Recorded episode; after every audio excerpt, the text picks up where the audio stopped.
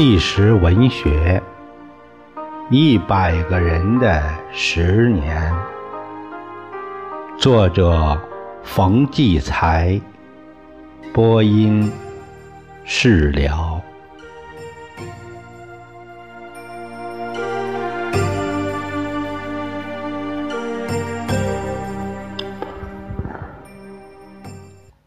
这个讲述人是一个搞原子弹的科学家。他在一九六八年的时候是三十七岁。他是当时地核试验研究室的主任。他在讲述这个文革这期间的时候，他是这样说：“他说我有一个要求。”请你不要把我的这个经历当作是一个猎奇的故事，我不愿意以我遭受的坎坷、不幸和苦难满足人们的好奇心。我渴望人们从中了解中国知识分子心灵深处是怎么回事儿，因为我的成长和创伤不仅属于我个人。大致也代表我们这一代中国知识分子的历程。造出原子弹来，并不像有些人想象的那么神秘，不是几个尖端科学家在屋子里就想出来的。当然要有科学家们提出理论依据和设计方案。但要把它从无到有、实实在在的制造出来，需要许许多人的献身、拼搏、艰苦创业、反复实验，来把它最终实现。这是千千万万知识分子、科技工人、战士，还有组织者们用脑子、用智慧、用手、用汗水、用生命。创造出来的，我仅仅是其中的一个，是在基地第一线攻关搞科研和实验工作的。基地设在大西北，一想到金银滩的大草原一望无际，那时候真是难以描述荒凉和艰苦啊。我出生在书香门第，中学时代。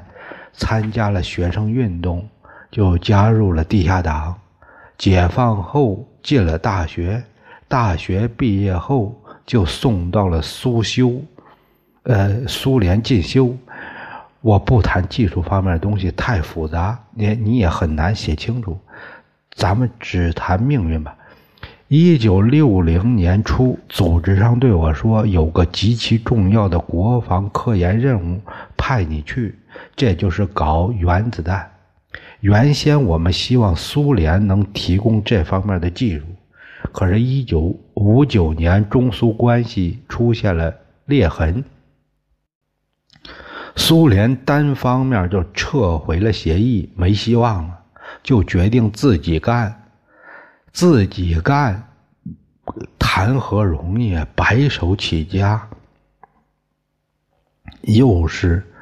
高精尖的东西，任务压给了二机部，后来叫做核工业部。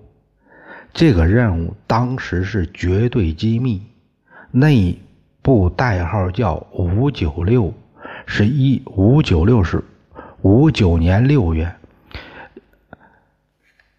呃，苏联单方面撤回了协议，拒绝提供技术资料的日期。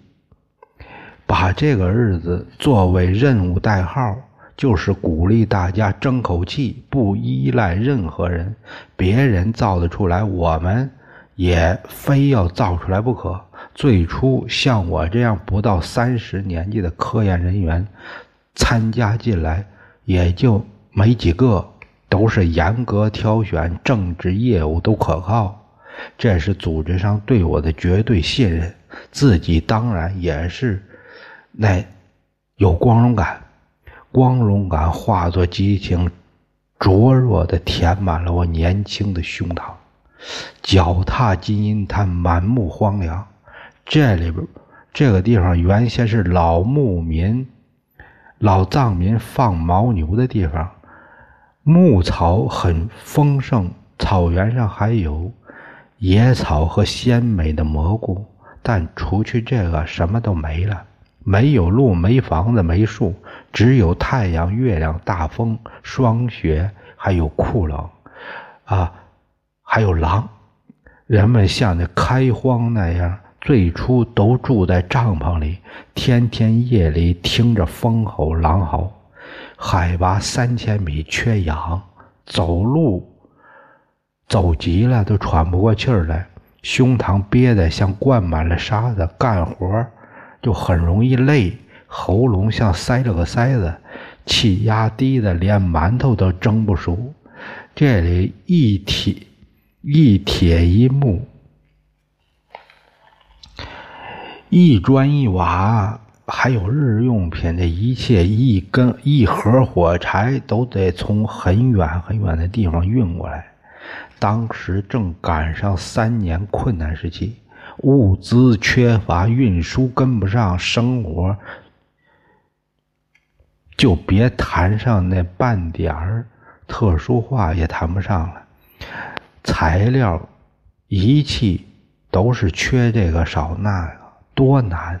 可是我们站在这三千米的高原上，满怀豪情，决心把这儿来显示中国人志气的蘑菇云升起来。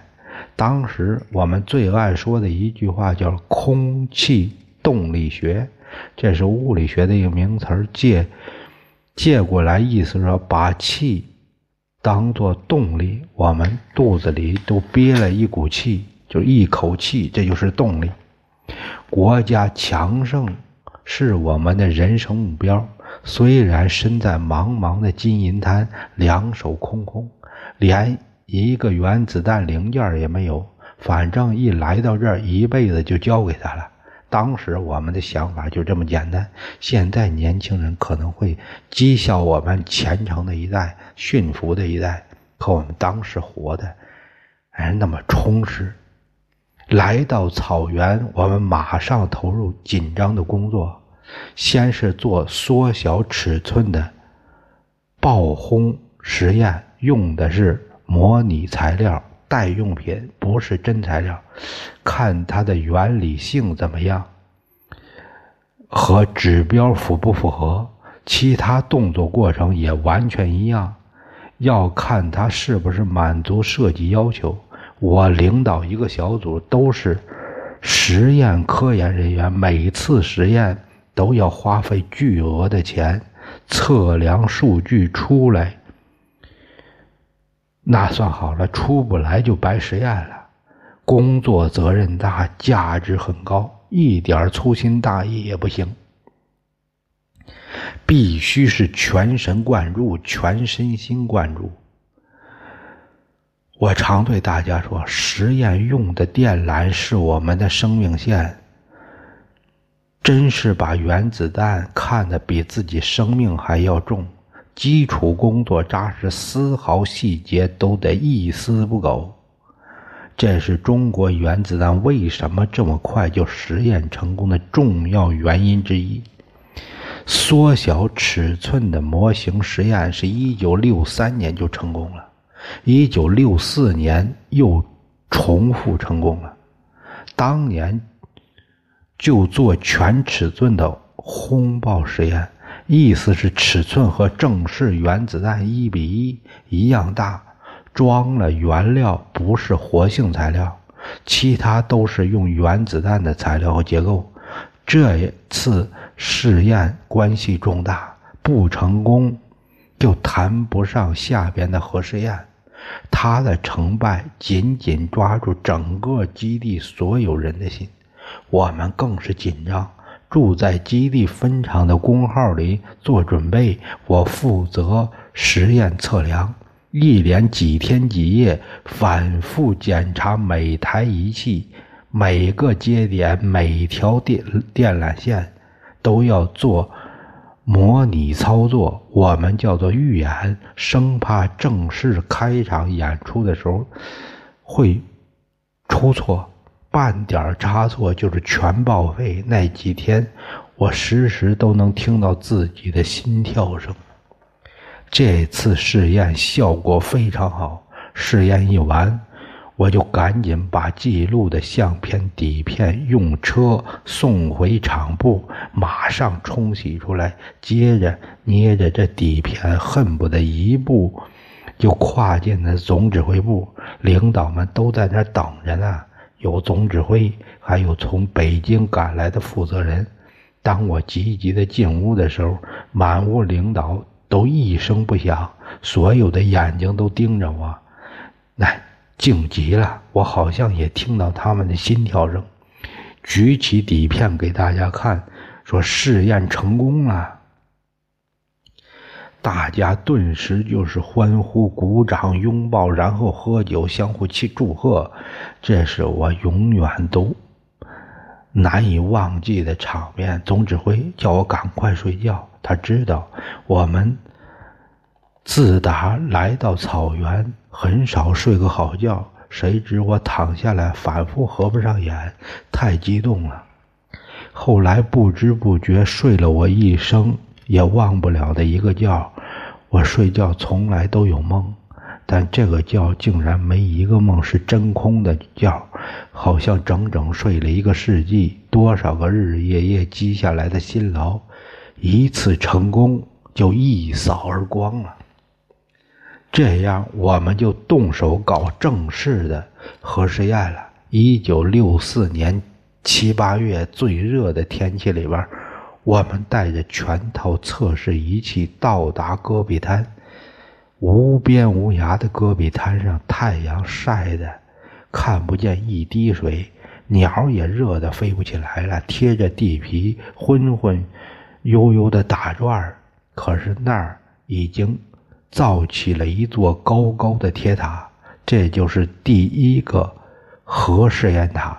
我们在铁塔上安装仪器，又在距离铁塔不远的测试工号里装仪器，中间用一根根电缆相连。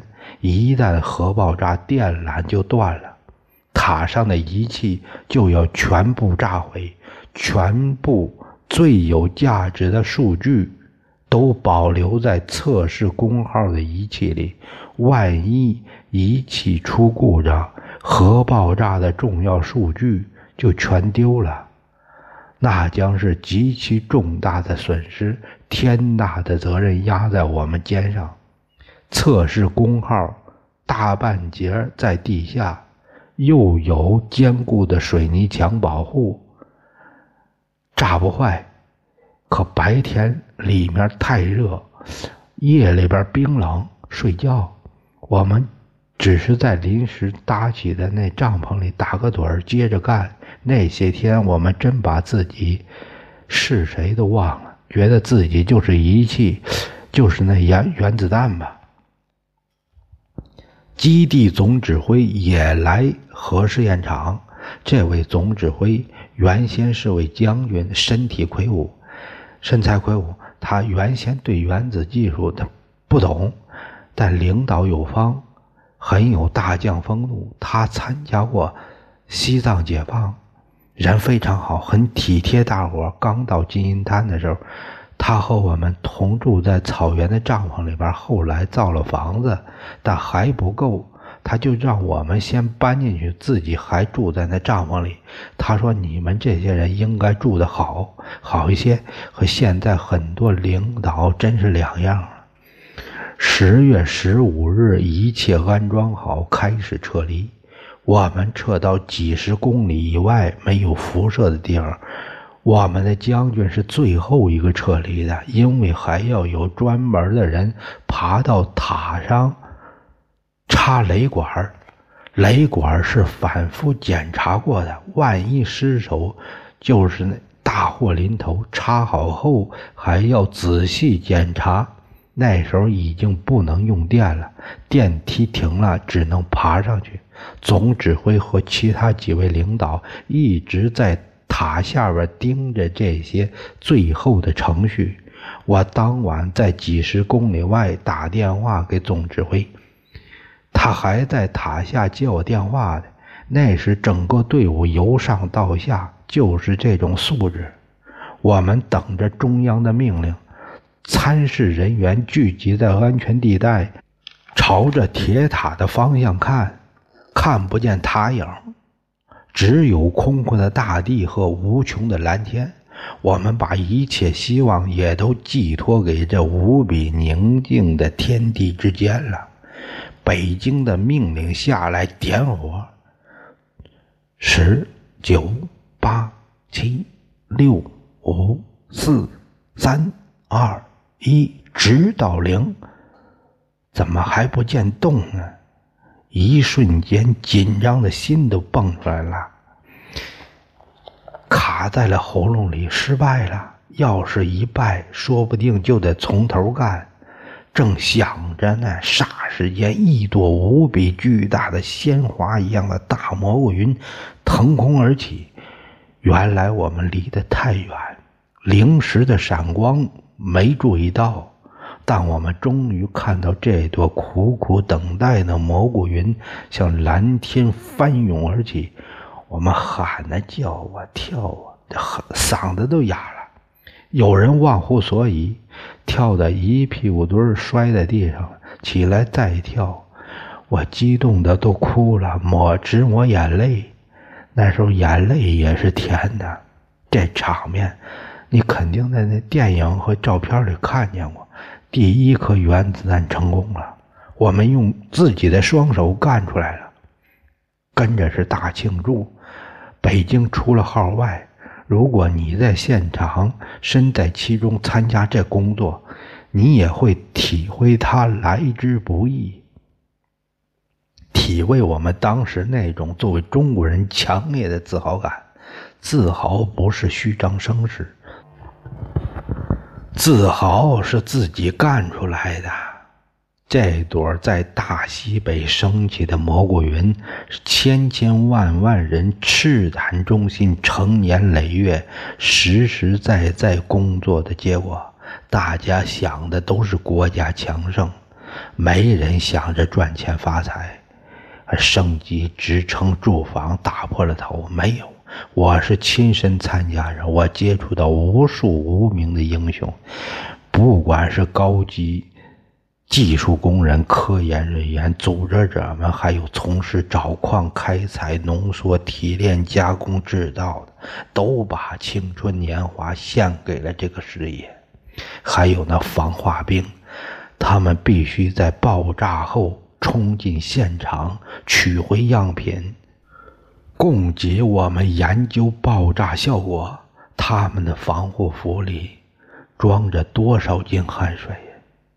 这样到了文革前，我们基地已经像一座小城镇了。百货公司、电影院、医院、学校、托儿所、银行，什么都有。事业真是充满希望。我每个人都觉得这有许多事要做。我是在这个核试验之前结婚，爱人也来到基地，好像没有经过什么选择，就把自己的一切一生全放这儿了。一九六六年，突然间文革一来，就像在我们基地扔下了一颗意外的人为的政治的原子弹，全乱了。虽然这年十一月，我还在核试验场进行了氢弹的原理实验，取得了成功。转年儿氢弹又被我们搞出来了。可氢弹的基础工作是文革前搞的。搞氢弹的时候，我还是近一百人研究室的主任。氢弹出来后，我就受冲击了。有人问我搞原子弹实验的地方绝对保密，也搞文革，怎么不搞啊？当时不是说吗？有两个人的地方就有两派，就斗嘛，斗得一样凶。我们基地也是两大派，原来的领导靠边站了，新来的人支持一派，打击一派。武斗打得更凶。一九六八年搞清队，什么事出有因呐？知知识分子成堆的地方啊，共产党和国民党斗争的继续呀，清理阶级队伍啊，一抓。一直要抓紧啊！这有点家庭问题的人，那那受了罪了。像我这样没问题的，也要想办法弄出问题来。有人硬给我总结出四个第一，说我四个四个第一是和林彪的四个第一相对抗。哪个第一针对哪个第一？现在记不清了。好像说我用业务第一来对抗林彪的突出政治第一。我严格抓实验第一是质量第一，对抗林彪的思想政治工作第一。我我向来记不住这些话。先是让我。低头接受大胃批斗，接着就是抄家、翻箱倒柜，受尽了辱骂、训斥。我想冲击这一阵子也就过去了吧。我家庭历史清楚，少年时期参加地下党，说我是当权派，至多不过是个呃技术研究室的负责人，不过一时靠边站。少说话，干脆不说话就过去吧。我辛辛苦苦一心工作，能有我什么事儿？没想到事出意外。一九六九年，这里很乱，大部分人闲着没事写大字报、搞运动。总指挥他们都被揪出来了，常挨斗。实验工作没人关心了，我在。茫然中等待运动快点结束，告一个段落，好继续工作。越等越没完。忽然上边说基地目标太大，不安全，搞内迁，东西全要装箱。这时候厂里很乱，很多人不上班。大概有的工人听说要搬迁，想趁机捞点小东西，弄点小油水，把分厂研究室的一个书桌撬了，里边有本没用完的工作手册被偷去了，一下子祸从天降。有人向北京报告说基地丢失了绝密材料，上边立刻派了两个大人物来。一个是当时的公安部的副部长，一个是海军的首长，还带来一帮人。这架势非同小可，他们一心想搞出个大案，把这里说成是小台湾，好震动全国，掀动大浪，否定过去的一切，推动全国的文化革命运动、文革运动。这两个人被称作是中央首长，拿着尚方宝剑，说这。工作手册是特务偷的，盗窃我国核试验机密情报，到处抓人，随便枪毙人，搞得一片恐怖，真吓人呐！在那个逼供信，有人自杀了，这两位中央首长却把自杀的人说成他杀，说杀人准是杀自说杀人呢，准是特务，再抓杀人特务。又抓特务，后边的特务抓了许多无辜的人，全体科员人科技人员全部给集中起来住，相搞相互揭发，乱成一团。这时候火车也开不进来了，大草原仿佛回到了远古野蛮厮杀的时代。我们研究室抓出一个人。说他小时候去过香港，有个亲戚在香港。为什么他从香港回国呢？好，这就抓住了从香港派来偷窃情报的特务。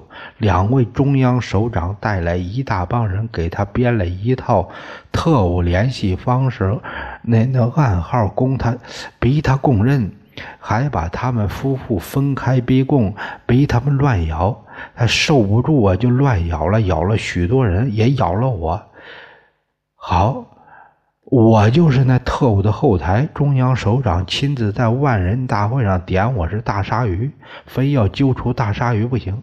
这样我就被关起来了，恰恰关在过去的实验室里，我自己成了实验品。